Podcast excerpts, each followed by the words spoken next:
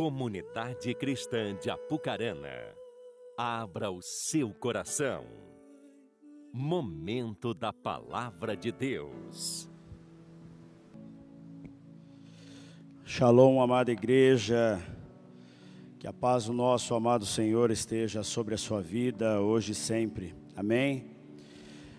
Gostaria de convidar você a fechar os seus olhos, para que nada tire a sua atenção daquilo que o Espírito Santo de Deus vai ministrar às nossas vidas nessa noite.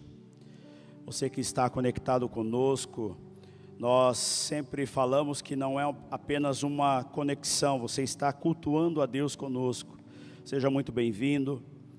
Que Deus abençoe a sua vida e a sua casa. Pai querido, em nome de Jesus, nós te agradecemos, Pai, porque hoje é um dia tão especial. Um dia de reconhecimento, Pai, de todo o sacrifício que o Senhor fez em amor a nós, Pai. Muitas vezes nós, Pai, não entendemos este amor. Muitas vezes, Pai, nos falta a compreensão, Pai. Mas em tudo, Senhor, nós queremos, Senhor, entregar um coração grato a Ti por tudo aquilo que o Senhor tem feito por nós. Pai, que esta noite, Senhor, seja um marco nas nossas histórias que o Senhor, Pai, transforme aquilo que, que é necessário ser transformado. Que o Senhor libere aquilo, Senhor, que é necessário ser liberado. Nós entendemos, Pai, que quando nós somos expostos à Tua palavra, nada, Senhor, fica da mesma forma. Senhor, de igual modo, Senhor, que essa noite o Senhor fale ao íntimo dos nossos corações. Fala conosco, Senhor. Senhor, que a nossa mente, o nosso coração venham estar ligados a Ti, cativos a Ti, Senhor. Em nome do Senhor Jesus, nós te agradecemos e oramos a Ti, exaltamos a Ti, em nome de Jesus. Amém. Amado irmão, essa é uma noite muito especial. Nós hoje tivemos um dia onde nós relembramos o sacrifício de Cristo, o preço altíssimo que foi pago naquela cruz. E nós entendemos e passamos a entender que nós passamos agora, vivemos agora em uma passagem. Saímos da vida de pecado e agora acessamos uma filiação. A Páscoa é isso, é a passagem da vida ou da morte para a vida. Nessa noite, o Espírito Santo quer falar ao seu coração, de modo que você compreenda alguns fundamentos que a palavra de Deus nos traz. Não vou discorrer no assunto da Páscoa, porque você já conhece esse assunto. Mas o Espírito Santo de Deus quer nos levar a viver uma fé, uma vida fundamentada no Senhor. E este fundamento, o apóstolo Paulo nos diz, nos diz lá em 1 Coríntios 13, ele fala sobre o amor, ele fala sobre a esperança, mas ele fala também sobre a fé. Tudo aquilo que nos moveu a estar aqui nessa noite, a cultuar ao Senhor, a erguer as nossas mãos, a contribuir, está falando sobre fé. O Espírito Santo quer trazer aos nossos corações aquilo que se diz respeito à fé, entender o que é esse fundamento, como usá-lo, de que maneira usá-lo. Eu gostaria que você acompanhasse comigo o texto lá em Mateus, capítulo 17, a partir do versículo 1. Mateus 17. Eu vou ler com vocês. Mateus 17, a partir do versículo 1 diz assim: Seis dias depois, Jesus tomou consigo Pedro, Tiago e João, irmão de Tiago, e os levou, em particular, a um alto monte. Ali foi transfigurado diante deles. Sua face brilhou como o sol e suas roupas se tornaram brancas como a luz.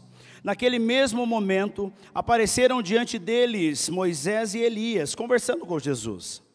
Então Pedro disse a Jesus: Senhor, é bom estarmos aqui.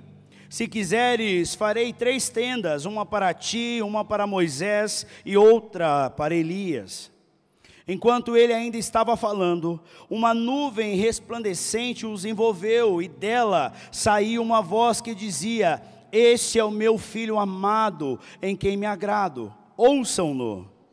Ouvindo isso, os discípulos prostraram-se com o rosto em terra e ficaram aterrorizados. Mas Jesus se aproximou, tocou neles e disse: Levantem-se, não tenham medo. E erguendo os olhos, não viram mais ninguém a não ser Jesus. Enquanto desciam do monte, Jesus lhes ordenou: Não contem a ninguém o que vocês viram, até que o filho do homem tenha sido ressuscitado dos mortos. Os discípulos lhe perguntaram: Então, por que os mestres da lei dizem que é necessário que Elias venha primeiro? Jesus respondeu: De fato, Elias vem e restaurará todas as coisas. Mas lhes digo: Elias já veio, e eles não o reconheceram, mas fizeram com ele tudo o que quiseram. E da mesma forma, o filho do homem será maltratado por eles. Então os discípulos entenderam que era de João Batista que ele tinha falado. Quando chegaram onde estava a multidão, um homem aproximou-se de Jesus, ajoelhou-se diante dele e disse: Senhor, tem misericórdia do meu filho. Ele tem ataques e está sofrendo muito. Muitas vezes cai no fogo ou na água. Eu o trouxe aos teus discípulos, mas eles não puser, puderam curá-lo. Respondeu Jesus: Ó oh, geração incrédula e perversa, até quando estarei com vocês? Até quando terei que suportá-los? Tragam-me o menino. Jesus repreendeu o demônio. Este saiu do menino e desde aquele momento ele ficou curado. Então os discípulos aproximaram-se de Jesus em particular e perguntaram: Por que não conseguimos expulsá-lo? Jesus respondeu: Porque a fé que vocês têm é pequena. Eu lhes asseguro que se vocês tiverem fé do tamanho de um grão de mostarda, poderão dizer a este monte: vá daqui para lá, e ele irá nada lhe será impossível. Querido irmão, esse relato traz algo incrível concernente ao contexto no qual nós acabamos de ler. Os três discípulos viram, obviamente, algo incomum. Até Jesus ressuscitar dos mortos, o público em geral não poderia compreender corretamente aquilo que os discípulos haviam visto. Jesus, o próprio, disse: Olha, não digam a, a ninguém aquilo que vocês viram. Por quê? Porque eles não iriam compreender aquilo que havia acontecido com Jesus. A transfiguração ou metamorfose que Jesus ali estava representando, ele traz ali uma grande representação daquilo que se diz respeito ao Velho Testamento. Ele está representando ali o grande legislador, que é Moisés, e tá, está também representando o excepcional profeta, que é Elias. Mas aqui o texto fala que a aparência humana de Jesus torna-se deslumbrantemente abundante. Você ouviu o teu pastor dizer aqui que você vai se encontrar com Jesus e você vai reconhecê-lo como ele é. Aqui os discípulos reconheceram Jesus como um dia nós vamos reconhecê-lo, glorificado. Eu posso ouvir um amém? Da mesma forma, Jesus ele se apresenta com a sua glória divina, representando a lei e os profetas. Que coisa maravilhosa! no versículo 4, nós vemos Pedro dando a Jesus a honra que também era dedicada a Elias e também a Moisés, o que sugere que Jesus era igual a eles. Jesus estava representando ali a antiga aliança, mas algo novo estava por acontecer. Algo novo estava para ser representado e fundamentado nas nossas vidas. E na vida dos discípulos. Um pouco mais adiante, Jesus cura um menino endemoniado que os seus discípulos foram incapazes, assim vamos dizer, de socorrer. A fé daqueles homens, homens vacilantes, decepcionou uma pessoa que estava gravemente afligida. E muitas vezes a nossa fraca fé nos faz nos encontrarmos também na mesma maneira que os discípulos. Há situações que nós somos obrigados ou somos chamados a, a dar uma resposta e a nossa fraca fé, a nossa vacilante fé, faz com que nós fiquemos paralisados. Quando nós expressamos nossas próprias dúvidas e medos, nós vamos tendenciar também a questionar as promessas que Deus faz para nós. Quando nós olhamos para um texto riquíssimo desse, se a nossa fé ela está de modo pequeno, vacilante, nós não passamos a reconhecer todas as atribuições que Jesus tem. Porque o nosso olhar não é um olhar fundamentado naquilo que se diz respeito à fé. A fé, ela não vem de nós mesmos, querido irmão. A fé, ela vem pelo Espírito Santo de Deus. Não há como, não há como nós sermos acrescentados por fé, porque fé não é esperança, fé não é amor, fé é expectativa em algo. A fé é uma linguagem espiritual que agrada a Deus. O próprio escritor aos Hebreus diz que sem fé é impossível agradar a Deus. E Jesus, ele fala sobre essa questão. Ele também diz que a nossa oração deve ser sempre: Senhor, aumenta a nossa fé. A nossa fé. O próprio Jesus advertiu os seus discípulos acerca disso. Mas como? Como que a Bíblia pode falar sobre aumentar a fé? Sim, há níveis de fé. Há níveis de relacionamento com o Senhor. O Senhor não tem filhos preferidos, é óbvio que nós sabemos disso. Mas a nossa fé, ela tem níveis. Por isso que ele adverte os seus discípulos. E os discípulos de igual maneira diz: "Olha, Senhor, nós precisamos ter uma fé grandiosa porque Jesus conhecia a fraqueza da fé deles. Ele já havia dado o poder para que eles expulsassem demônios. Mas a dúvida deles fizeram com que eles não acessassem aquele momento algo espiritual. E alguém afligido foi atrás de Jesus. Jesus também utiliza uma linguagem figurada para ensinar que uma fé tão pequena como uma semente de mostarda pode fazer grandes coisas. Querido irmão, eu não tinha noção de como era uma semente de mostarda. É muito pequena. É muito pequena. E Jesus ele faz uma, uma comparação de uma fé pequena, ela é como um cisco diferente de uma semente de, de mostarda que nós conhecemos. Jesus ele faz esse comparativo que grandes coisas nós iríamos fazer se a nossa fé fosse como um cisco. Nós iríamos dizer para aquela montanha saia da, desse lado e vá para outro e a montanha iria. Níveis de fé. Assim foi construído o enredo do ensino do Senhor com relação à fé saindo assim da superficialidade. O que o Espírito Santo de Deus quer de nós, Ele quer que nós nos aprofundemos. Nós entendemos, quanto igreja, que nós estamos vivendo um novo tempo. Deus escancarou os céus. Todas as vezes que eu entro nesse lugar, eu tenho a impressão de que os céus estão abertos sobre nós. Tudo aquilo que nós fizermos, irmãos, tudo aquilo que você fizer com fé, Deus vai respaldar a sua vida, a sua história, porque os céus estão abertos sobre a nossa vida, amém? Há um tempo novo que nos espera, mas é necessário ter fé, de fé em fé, é o título dessa ministração. De fé em fé nós precisamos reconhecer a Jesus como Ele é, reconhecer também o sacrifício de Jesus.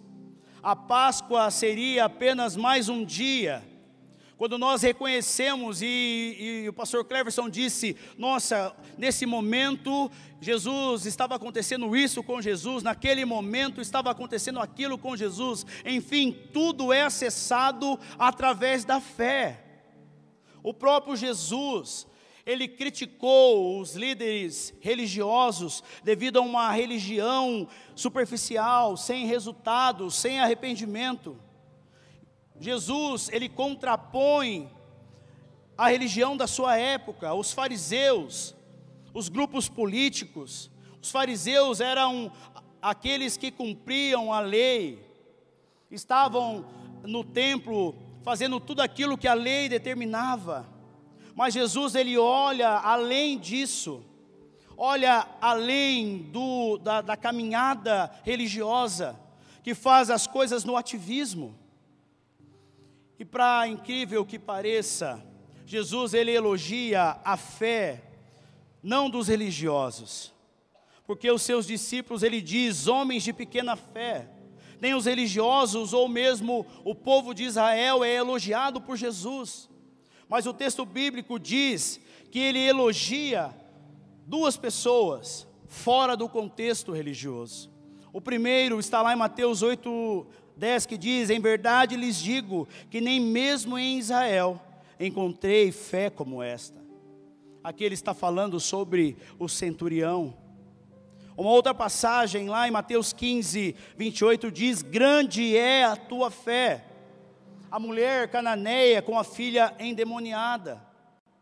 Jesus olha não para o contexto religioso, mas aqui nos traz uma visão já daquilo que se diz respeito a nós. Jesus está olhando para os gentios, aqueles que não fazem parte do contexto religioso, ou seja, não eram judeus. Ele está aqui falando sobre nós, está falando sobre uma fé que iria transcender a religião. Desde o início do Evangelho de Mateus, nós vamos encontrar fé em lugares inesperados. No início do livro, nós vemos ali os reis magos, homens que estavam ali não buscando sacerdotes, mas eles estavam ali, na verdade, buscando a Jesus. E a cidade de Jerusalém, ela ficou alarmada porque eles não esperavam tal profecia. Aí, ainda hoje eles aguardam um Messias, mas eles não aguardam um Messias que virá de Jerusalém. Os reis magos olharam para aquela realidade ouviram a voz do Senhor e eles foram em fé encontrar com Jesus, recém-nascido. Jesus condena a reação do povo por muitas investidas de modo errado, para quebrar a sua incredulidade. Povo de pequena fé, quando João Batista estava com eles e não comia e nem bebia, e as pessoas diziam que ele tinha um demônio, mas quando o próprio Jesus veio, comeu e bebeu, o acusaram que de glutão, de bebedor de vinho, amigo de pecadores. João veio e não acreditaram nele. Agora o próprio Jesus, que é Deus, o Verbo vivo, veio e também não acreditaram. Um pouquinho mais adiante, no capítulo 23, Jesus, ele pronuncia um discurso também falando sobre uma fé que está ligada à religião. Uma fé de aparências, uma fé que visa ser notado, ter poder, se exaltar, impor coisas pesadas às pessoas, não se basear nas, nas escrituras, obter lucro de pessoas, enfim. Neste discurso, Jesus, ele resume dizendo que eles esqueciam o que era mais importante, e aqui traz mais um fundamento que o apóstolo Paulo repete em 1 Coríntios 13 a justiça, a misericórdia e a fé. Mateus 23, 23. A fé, irmão, é esse elemento essencial para entrar no reino de Deus. Nós só vamos entrar no reino de Deus e desfrutar se nós tivermos fé. Quando você abre a sua Bíblia lá no livro do Apocalipse e vê ali no, no capítulo 1 o Jesus ressurreto se apresentando a João, você só vai desfrutar de todas as coisas que as promessas dizem lá em Apocalipse 21, se você tiver fé. Esse é o elemento. Mas que fé é essa? Qual é a sua fé? Uma fé que talvez discrimina, uma fé que busca reconhecimento ou uma fé que promove preconceitos, uma fé que classifica, ou é uma fé que conforme o texto fala, uma fé pequena como um grão. As coisas vão produzir algo além do que os teus olhos podem ver. Como o texto diz, como a Bíblia diz, produzir bons frutos. Fé é conhecer a Deus, querido irmão. E o desejo do Senhor nessa noite é que a nossa fé seja alicerçada em conhecer quem Deus é conhecer quem Ele é de forma relacional e colocar em prática tudo aquilo que a Sua palavra diz. Nós vivemos dias de relativismo da fé, irmão. Tudo aquilo que você falar sobre fé, sobre Jesus, sobre relacionamento com Deus, sempre vai haver alguém que vai relativizar aquilo que você disser. Porque quando nós não conhecemos as Escrituras, nós também não conhecemos o poder do Senhor. E aqui diz sobre duas coisas: o conhecimento e a fé no poder do Senhor agindo em nós e através de nós. É necessário entender que Jesus ele não revela somente as suas verdades de maneira através de um olhar da fé, mas ele revela de maneira bela a Bíblia está repleta do ruar, ou ruach, ou o Espírito, o sopro do Senhor. Ela demonstra que a fé vai nos levar a caminhos da misericórdia. A misericórdia vem com a ideia de presente. Todos os dias as misericórdias, ou seja, todo dia os presentes do Senhor são dados a nós. Todos os dias as misericórdias do Senhor são renovadas. Mas há um caminho. O nosso olhar precisa ser transformado. O apóstolo Paulo diz à igreja de Corinto para que nós olhemos a partir do olhar do coração. E eu perguntei ao Senhor muitas vezes que olhar é esse. E o Espírito Santo fala sobre o olhar da fé. Olhar pelo coração não é olhar com um sentimento humano, mas é olhar com um coração cheio de fé. Mas o que o Senhor ele quer revelar para nós nessa noite? O que a fé tem demonstrado a nós? O que a tua fé demonstra para você? Essa é a pergunta que estava dentro do meu espírito. Senhor, mas vamos falar de fé novamente. Mas o Senhor me respondia: Filho, tudo é fé. A linguagem que me agrada é a fé. Se você ler a minha palavra, abra lá, você vai ver os heróis da fé. Aqueles homens que ofertavam e as suas ofertas falam até hoje homens que levaram sacrifícios e as suas ofertas, os seus sacrifícios falam até hoje e falarão até a eternidade. A fé quer demonstrar algo para nós nessa noite. Em primeiro lugar, a fé demonstra o que Cristo faz por você. O texto em Marcos 4,35 diz: E naquele dia, sendo já tarde, disse-lhes: Passemos para o outro lado, e eles, deixando a multidão, o levaram consigo. Assim como estava no barco, e havia também com ele outros barquinhos. E levantou-se grande temporal de vento, e subiam as ondas por cima do barco, de maneira que já se enchia. E ele estava na polpa, dormindo sobre uma almofada, e despertaram-no, dizendo-lhe: Mestre, não se te dá que pereçamos. E ele, despertando, repreendeu o vento e disse: Cala-te, aquieta-te. E o vento se aquietou. E houve grande bonança, e disse-lhes: Por que sois tão tímidos? Ainda não tendes fé? e sentiram um grande temor, e uns diziam aos outros: Mas quem é este que até o vento e o mar lhe obedecem?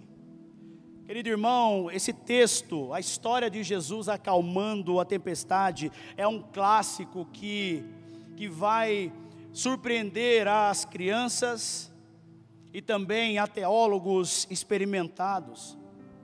Aqui é incrível ver o poder que Jesus demonstra, e é fascinante ver também a sua calma e o seu controle diante da, de uma situação tão adversa uma situação na qual ele estava deitado, dormindo, descansando, ele não estava preocupado com nada. A história sempre vai acabar com os discípulos surpresos com a ação de Jesus, eles ficaram de olhos arregalados. Eu imagino a surpresa de Jesus levantando sem falar nada e diz assim: Aquieta-te, cala-te, e de repente tudo se aquieta. Os discípulos ficavam impressionados com tal poder, e eles sempre perguntavam: quem é este? Quem é este que, através da sua fala, o mar e o vento se aquietam? Quem é este? Mas entretanto, meu irmão, minha irmã, ao ler os três evangelhos que contam essa mesma história, nós vamos perceber que a história ela não termina somente aí. O texto segue falando sobre uma segunda parte.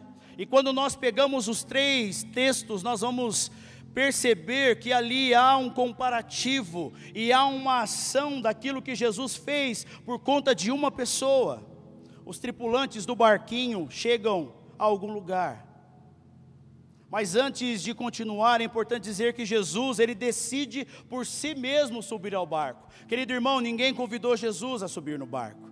Ele subiu porque ele quis. Ele subiu porque ele sabia aonde ele estava indo.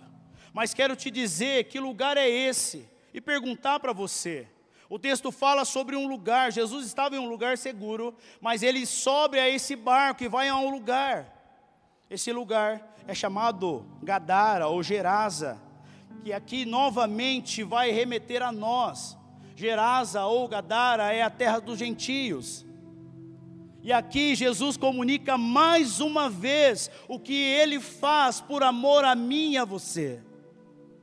Ele sai de, uma terra segura, que era Jerusalém, e ele vai se encontrar com um homem cuja sua vida era uma vida miserável ele não tinha família, ele não tinha casa, ele não tinha roupa, ele era uh, um homem violento.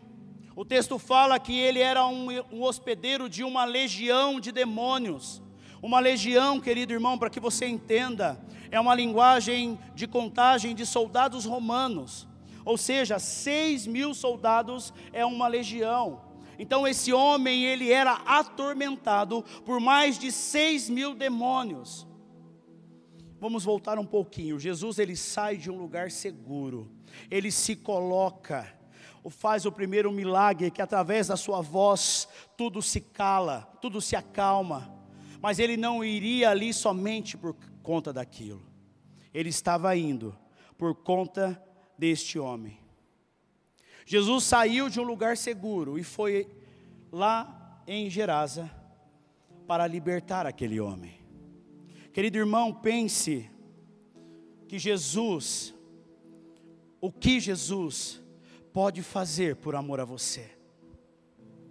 Pense, querido irmão, o sacrifício da cruz é absoluto, é claro, mas pense Pense além daquilo que o Senhor tem feito, atraindo você, trazendo você para mais perto dEle. Nós temos recebido da parte do Senhor chaves, nós temos entendido fundamentos, oração. Ouvimos sobre oração ah, no domingo passado e hoje o Senhor está trazendo mais o fundamento que é a fé, ou seja, Jesus ele está investindo tanto em você tanto em você, Ele tem investido tanto em nós, quanto igreja.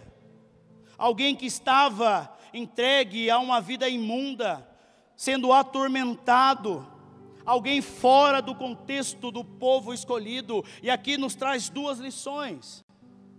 A primeira lição é que nós, os discípulos, devemos fazer o mesmo. Sabe por quê? Nós somos uma igreja em célula. Porque nós aprendemos com Jesus.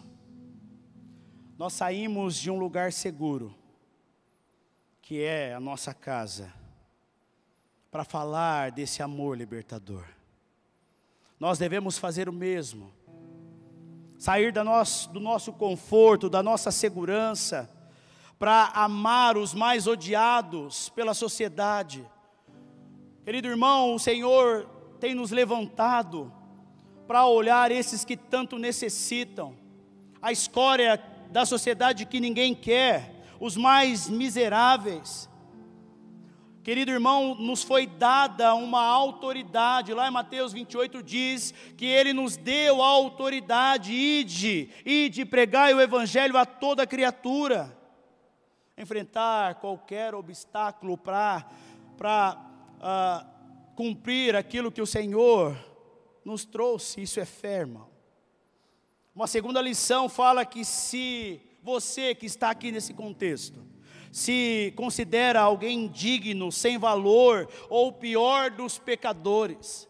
Jesus, o Filho Deus do Deus Altíssimo, ele tem poder para mudar a tua história, mas é necessário ter fé, é necessário viver, é necessário entender que Jesus está de braços abertos esperando nós muitas vezes nos encontramos como esse ser indigno por conta da nossa vida de práticas no pecado.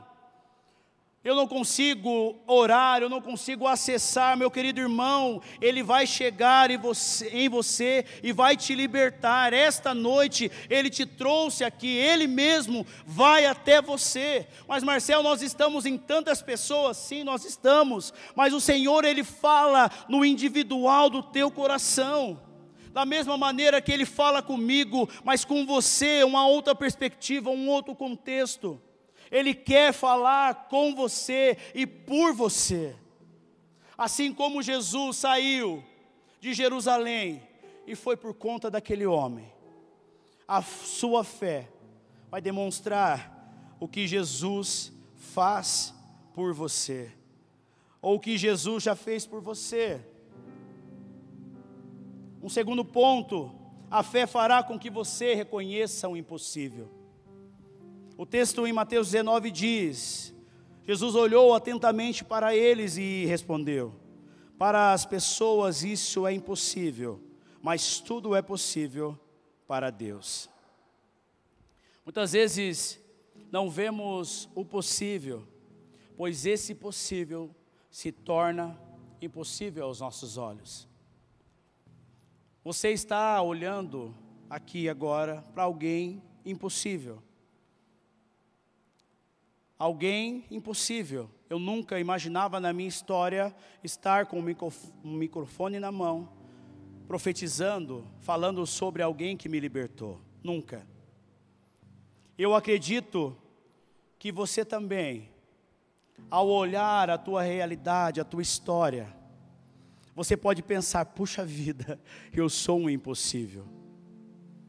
Quem eu era, como eu pensava, como era a minha linguagem.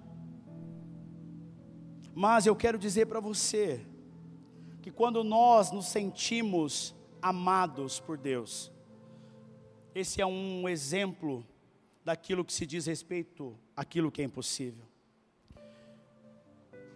Quando nós, eu escutei essa frase nunca mais, essa frase está dentro de mim. Quando nós lidamos com o outro, nós lidamos conosco mesmo.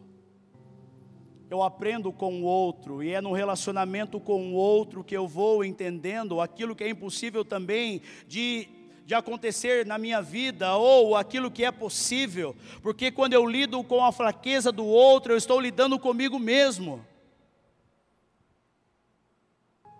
Sentir-se amado é necessário. Querido irmão, Jesus, Ele não nos amou de modo possível, Ele nos amou de modo impossível. Um amor sacrificioso. Eu poderia perguntar a qualquer um de vocês aqui que são pais, se vocês entregariam o seu único filho em amor a mim. Você traria aqui no altar um filho e diz: Olha, Marcel, aqui está o meu filho, eu vou entregar por amor a você. Não, querido irmão. O amor de Jesus é um amor impossível, impossível de ser compreendido o apóstolo Paulo fala sobre um amor que nos constrange. Mas o amor na Bíblia, ele não é um sentimento abstrato, mas ele fala sobre uma ação que vai transbordar ao próximo. Lidar com o outro é lidar consigo mesmo. É sempre importante lembrar, querido irmão, querida irmã, que o Senhor entregou tudo a nós. Ele deu aquilo que era de mais importante, sem reservas. O próprio Jesus, o apóstolo Paulo, em Filipenses 2, diz que ele não usurpou ser Deus, esvaziando-se de si, querido irmão. Ele nos amou até o fim. Hoje é comemorado a Páscoa, essa passagem, a passagem de um amor, um amor verdadeiro um amor que foi até o fim, esse amor nos, nos trouxe agora um acesso. Mas nós só vamos entender esse amor a partir da perspectiva da fé. E como nós respondemos a esse amor diariamente, querido irmão? Se nós muitas vezes não temos fé, como vamos responder a esse amor? Todos os dias os céus têm investido em nós. E os céus esperam respostas também com relação a nós. Mateus 18, 18 diz que tudo que é ligado na terra é ligado nos céus. Ou seja, em todo o momento o Senhor espera uma resposta nossa, mediante a fé. Muitas vezes a gente encontra uma pessoa e aquela pessoa precisava apenas de uma oração mas a nossa fé é muito pequena. Como nós temos respondido a esse amor sem fé? Como nós demonstramos amor pelos nossos irmãos, que assim como nós estão nesse mundo aqui agora? Como? Como nós temos orado por países que estão em guerra? Como? O próprio Jesus, ele tem aparecido lá no Egito, Lá tem acontecido maravilhas, irmãos. A pessoa de Jesus aparecido e pessoas que, que servem a outros deuses têm se rendido porque o próprio Jesus tem se materializado. Irmão, eu não estou falando uma história da minha cabeça, não. Homens de Deus têm relatado isso, isso é fé, querido irmão. Pessoas que são transladadas de um lugar a outro, isso é fé como nós temos demonstrado. Mas, querido irmão, querida irmã, essa é uma realidade simples, mas muito poderosa. Ele é o amor, e você é um filho amado. Eu posso ouvir um amém? Mas você é filho amado mesmo? Então eu vou repetir: Ele é o amor, e você é um filho amado. Meu amor, meu amor, pense quantos de nós precisamos ouvir, meu amor, ou quanto de nós não nos deparamos com esse amor escandaloso. Eu chamo esse amor de escandalosamente incondicional, um amor que se sacrificou, tão desconcertante, querido irmão. É como José de Arimateia que você ouviu aqui, e Nicodemos, eles entregaram 120 mil reais, entregaram para alguém que em três dias eles sabiam que iria ressuscitar, mas não, eu amo, eu amo de modo escandaloso, eu vou entregar tudo. O que é 120 mil reais para um amor escandaloso, um amor constrangedor? Nossas vidas nunca mais seriam as mesmas se nós olhássemos com o olhar da fé. Nós iríamos sobressair sobre qualquer e toda situação. A fé faz com que nós reconheçamos o impossível. Tudo é um presente. Assim a fé vai nos levar a uma identidade. E entender essa identidade de filho amado é a verdadeira vida. E quando nós entendemos que, que nós somos filhos, segundo a lógica bíblica e segundo o olhar da fé, agora nós passamos a olhar para o Pai e se comportar como filho, não distante, agora próximo. Então nós passamos a ter um relacionamento tão próximo com o Pai, tão próximo, que nós vamos estender esse mesmo amor, essa mesma graça aos outros. Querido irmão, entenda, eu sempre digo por onde eu passo, o ambiente que nós estamos inseridos, esse ambiente precisa ser transformado. Se você está no teu ambiente de trabalho, você serve a Jesus, que ressuscitou ao terceiro dia, aquele ambiente precisa ser transformado. Mas aquele ambiente só vai ser transformado se nós tivermos a identidade de filho, entendermos que o impossível cabe ao Senhor, aquele ambiente vai ser transformado. E a nossa fé vai fazer com que nós alcancemos o impossível. O que é possível a você, querido irmão, você vai fazer. Mas o que cabe das impossibilidades da vida, isso cabe ao Senhor. Deus, Ele pode reverter qualquer situação. Ele pode reverter, irmão. Pela manhã eu dei um testemunho, me trouxe uma emoção muito grande. Quando nós assumimos, vocês sabem que, que nós assumimos a escola Ágape e nós fizemos uma, uma, uma programação agora na Páscoa, mas eu não sabia o impacto que aquilo iria trazer na vida das pessoas. Incrível, pessoas que não conhecem a Jesus. Recebemos dezenas, quase que centenas mensagens falando: obrigado. Irmãos, as pedras estão clamando. Obrigado, porque Faz tempo que eu não ouço falar sobre a verdadeira Páscoa.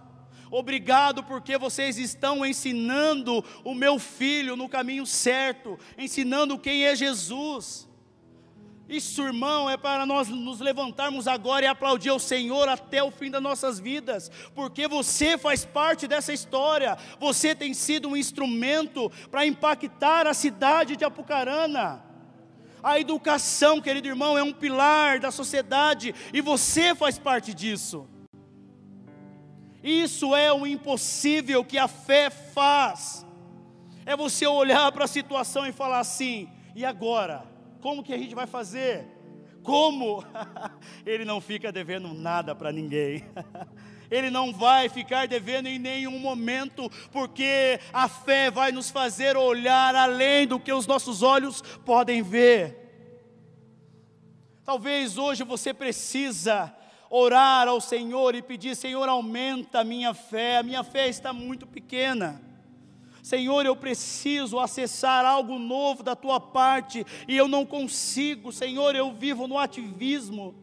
Senhor, eu, eu quero receber mais dons. Senhor, eu preciso romper financeiramente. O impossível só é possível através da fé. A fé demonstra o, o, centro e a circunferência da vida. Irmãos, eu não tenho culpa, tá? Que eu já quero dizer para vocês, eu não tenho culpa do ponto ser assim, porque o Senhor falou comigo dessa maneira. Filho, eu sou o centro e a circunferência da vida. Eu falei, Senhor, mas por favor, tem que ser algo mais simples. Mas, filho, isso é simples. O texto lá em Mateus 16 diz: Eles responderam, alguns dizem que é João Batista, outros Elias, e ainda outros Jeremias um dos profetas. E vocês? perguntou ele. Quem dizes que eu sou? Simão Pedro respondeu: Tu és o Cristo, o Filho do Deus vivo. Respondeu Jesus: Feliz é você, Simão, filho de Jonas, porque isso não foi revelado a você por carne ou sangue, mas por meu Pai que estás no céu. Quem é Jesus Cristo, querido irmão? O próprio Jesus dizendo que Ele é o centro e a circunferência da vida, e não há nenhuma outra alternativa a não ser por Jesus Cristo. Todas as coisas, incluindo aquelas que são relacionadas a Ele. Ele usou um termo sobre o eclipse. Que coisa maravilhosa. Tudo vem e é eclipsado no Senhor, pela visão incomparável. Porque quando nós olhamos para um eclipse, nós vemos duas estruturas, que é o sol e a lua, e ele fala: Eu sou o sol da justiça. Ele é o sol da justiça, e nós chamamos ele de sol, porque sem o sol não há vida na terra. Ele é o sol da justiça. Nós dependemos do sol para tudo, para plantação, para chuva, enfim. Ele é o sol, e da mesma forma que o sol é o centro do nosso universo, Jesus é o centro do universo da nossa vida. Jesus ele precisa ser o centro do nosso universo. Ele precisa estar no seu devido lugar. Mas eu quero te dizer, querido irmão, que Jesus ele não é encontrado apenas no centro das nossas vidas. Jesus ele também é encontrado nas periferias da nossa vida, na mar, nas margens da nossa vida, lá na curva onde ele te encontrou, aonde ele me encontrou. O salmista nos, nos fala que ele nos tirou do lamaçal do pecado, é lá na periferia, nas margens, na circunferência da vida que Jesus te encontrou, lá na curva, exatamente como a luz do sol que cobre toda a terra. Assim é Jesus, cobrindo toda a face da tua vida, até aonde você não imagina Daniel fala sobre o oculto e sobre o escondido, lá onde ninguém acessa, só o Senhor. Lá na margem, Ele está lá, porque Ele te conhece, Ele sabe aquilo que você precisa. Eu poderia determinar esse último ponto, para nós concluirmos esse tempo, pensando que nós estamos aqui em um espetáculo um show aonde Jesus é o centro desse show. E todas as luzes estão nele, porque ele é o brilho glorioso que ilumina tudo que existe. Ele, irmão, é aquele que nos tirou das densas trevas, é Ele quem nos, nos colocou de pé, é Ele quem nos colocou agora num vivo caminho, é Ele, Jesus aquele que ressuscitou ao terceiro dia, aquele que se tornou morte, para que você hoje tivesse vida e vida em abundância. Você quer saber quem é Deus, querido irmão? Há um ditado que todo mundo quer conhecer a Deus, mas ninguém quer morrer. Você quer conhecer a Deus? Olhe para Jesus. Você quer saber quão grande é Deus? Olhe para Jesus. Você quer saber quão amoroso é Deus? Olhe para Jesus. Ele reflete a Deus, ele resplandece a Deus, ele apresenta a Deus. Jesus é o Deus que ouve as suas orações. Talvez orações suas que não foram respondidas até o presente momento.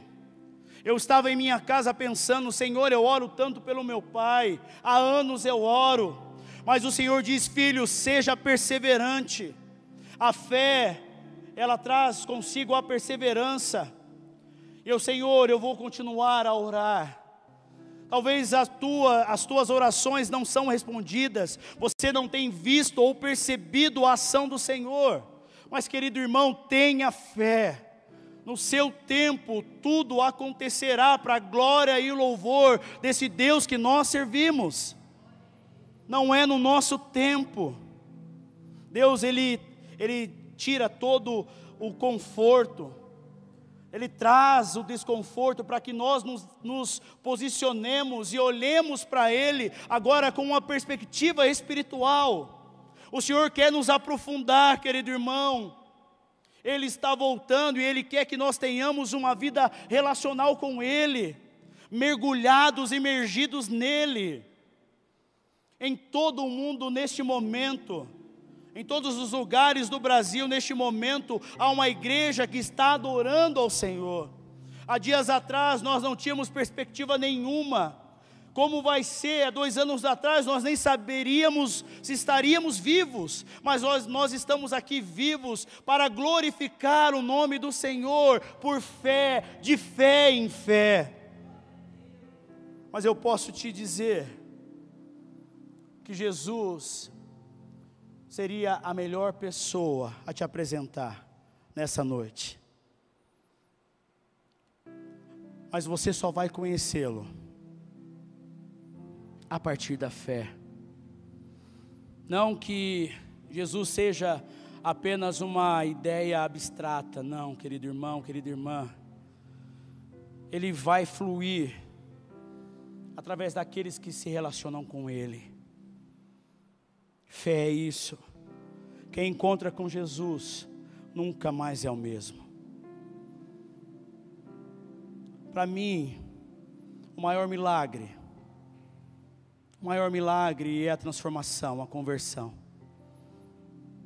Porque quando nós olhamos para dentro de nós e olhamos para Jesus, quem nós somos, não há nada de bom em nós, mas Ele nos ama. Ele nos ama tanto e Ele demonstra quem Ele é através deste olhar, o olhar do coração o olhar da fé. Irmãos, eu poderia agora, por fé, se o Senhor mandasse, eu poderia sair aqui. Imagine que coisa maravilhosa amanhã, na Tribuna do Norte, na RTV. Pastor sai flutuando na igreja. Gente, ia ser uma coisa maravilhosa. Mas o espetáculo não está falando sobre mim, está falando sobre Jesus. É Ele quem deve ser adorado é Ele quem deve ser ovacionado, é Ele quem deve ser é, colocado no centro das nossas vidas, mas nós só vamos entender a partir da fé. Eu concluo dizendo que Jesus é a glória de Deus, isso porque a glória é aquilo que representa todos os atributos de Deus no seu resplendor máximo. Jesus é a manifestação plena de Deus. É o Deus que se esvazia, que se esvaziou em busca do ser humano. Ele poderia atribuir tudo isso aos anjos. Mas os anjos foram criados para um fim. Ele colocou em você o arbítrio de escolher, olhar para Ele com os olhos da fé ou não. Ele te deu essa escolha. Ele é a manifestação. Ele não só criou todas as coisas, como Ele sustenta todas as coisas através das Suas mãos. Cristo é incomparável. Nele nós vivemos, nele nós nos movemos, e nele nós existimos. Isso é fé. O fundamento, a fé. Querido irmão, esse céu está rasgado. E se a sua fé for do tamanho de um grão de mostarda, irmão, é muito pequeno. Eu até trouxe ali, é muito pequeno, irmão é muito pequeno, se a sua fé for pequena e crer que Jesus Cristo é o Senhor da tua vida, aquilo que você tem colocado na presença dEle, o Senhor vai liberar nessa noite. Mas o Senhor quer nos levar a viver uma vida fundamentada nele. Eu gostaria de convidar você a se colocar em pé. Jesus é o sacrifício Jesus, ele foi, se fez cordeiro, o cordeiro de Deus que tira o pecado do mundo. Jesus, ele não entrou nos santos dos santos como um sacerdote comum. Ele derramou o próprio sangue. Ele entregou-se em sacrifício. Eu gostaria que em fé, que é aquilo que nos move, você fechasse seus olhos. Porque o Espírito Santo,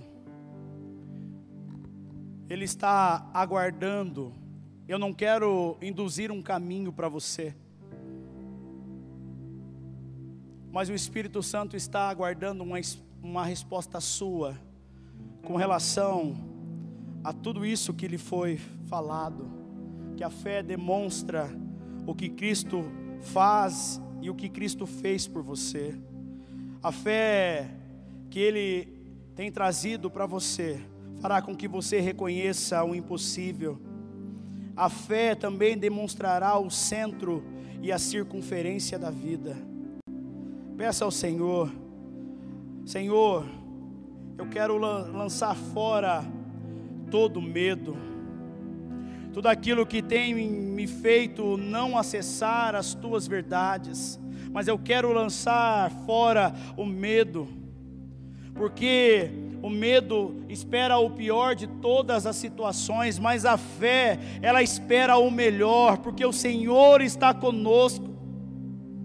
Querido irmão, quando você estiver com medo e sem fé, confia em Jesus e peça a Ele, Senhor, aumenta a minha fé. Aumenta a minha fé, Senhor, para me reconhecer a Sua voz aumenta a minha fé, aumenta a minha fé.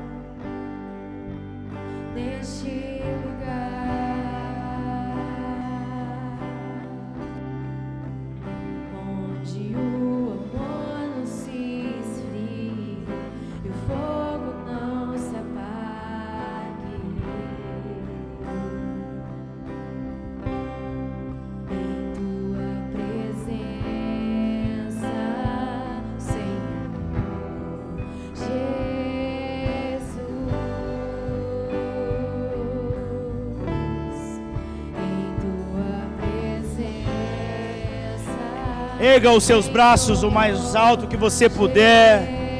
Diga, declara a Ele, declara a Ele.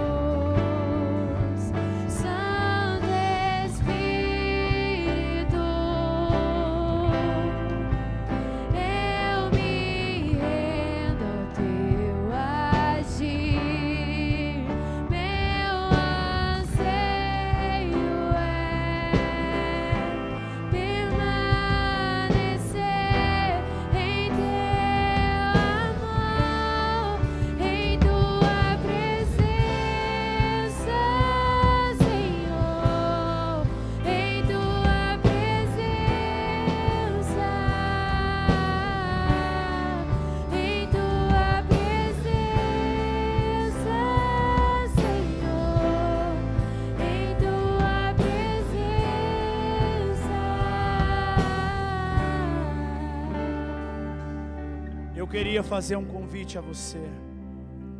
É no altar do Senhor, aonde nós reconhecemos aquilo que nós precisamos. É no altar do Senhor, aonde nós colocamos todos os nossos temores. E eu gostaria de convidar você que precisa ser acrescido de fé que você venha até aqui ao altar do Senhor. Se você tem uma causa uma causa que aos teus olhos é impossível, vem aqui no altar do Senhor e coloque a Ele. Vem aqui à frente, o Espírito Santo de Deus, ele quer liberar sobre a tua vida o impossível. Ele quer liberar sobre a sua vida mais fé. Ele quer liberar sobre a sua vida uma vida de relacionamento com ele. Então venha ao altar do Senhor. Eu tenho certeza que você que se colocou exposto à palavra do Senhor, a sua vida não será mais a mesma sua vida não será mais a mesma. Se você puder, igreja, erga os seus braços, vamos aqui adorar ao Senhor, que é digno de louvor, que é digno da nossa adoração.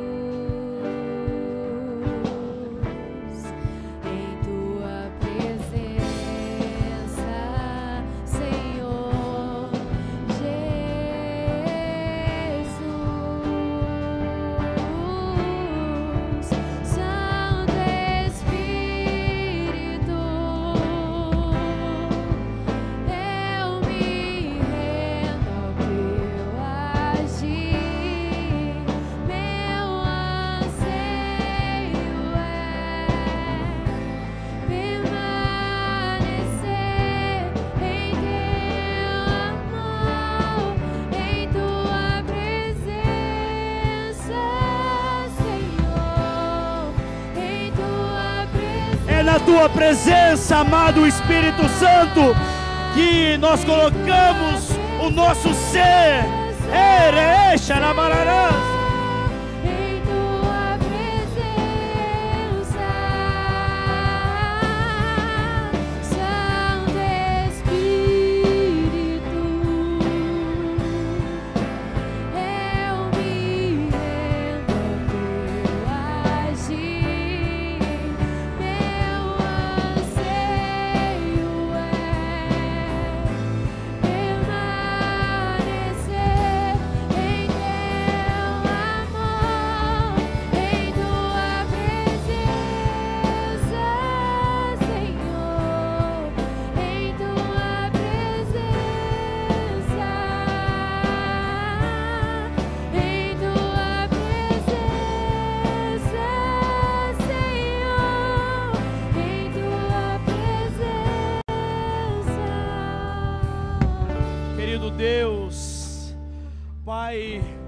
Nessa noite, Senhor, nós entendemos, Senhor, que o Senhor espera uma resposta, Senhor. Pai, nós entendemos também que a resposta, Senhor, aos nossos temores é o Senhor Jesus, o Verbo unigênito de Deus, aquele que era um eterno com o Pai. Pai, em nome de Jesus, eu quero pedir ao Senhor, Pai, nesta noite, rasga os céus, Pai, em favor da igreja, em favor desses homens, dessas mulheres, Pai, que estão com seus corações, Pai, sedentos para viver o novo, Pai. E nós só vamos conseguir viver o novo olhando para o Senhor a partir dos olhos da fé. Pai, em nome de Jesus, se há causas impossíveis, o Senhor é conhecido como Deus do impossível. Pai, libera, Senhor, em favor da sua igreja. Acrescenta, Pai, em nós fé, acrescenta em nós, Pai, santidade, arrependimento, relacionamento contigo. Pai, que nós possamos ser constrangidos por este amor, este amor que nos libertou, esse amor que lança fora todo o medo, esse amor que nos faz, Pai, nos rendermos aos teus pés, em nome do Senhor Jesus, nós te adoramos, exaltamos o teu santo nome. Se você puder, erga as suas mãos, erga sua face e diga: Senhor, é na tua presença, Senhor, é na tua presença, Senhor, é na tua presença.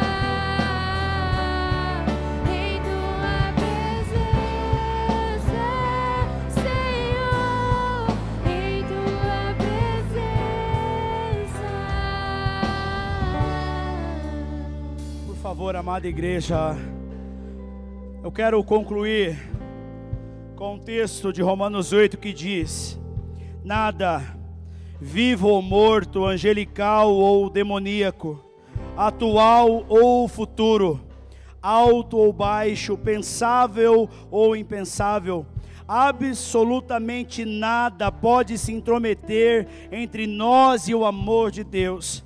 Quando vemos o modo com que Jesus, nosso Senhor, nos acolheu.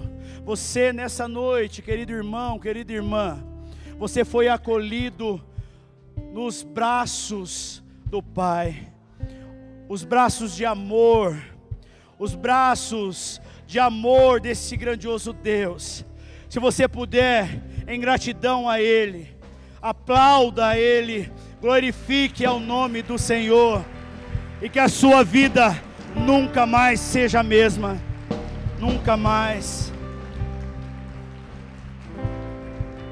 Que Deus abençoe a sua vida. Vá em paz.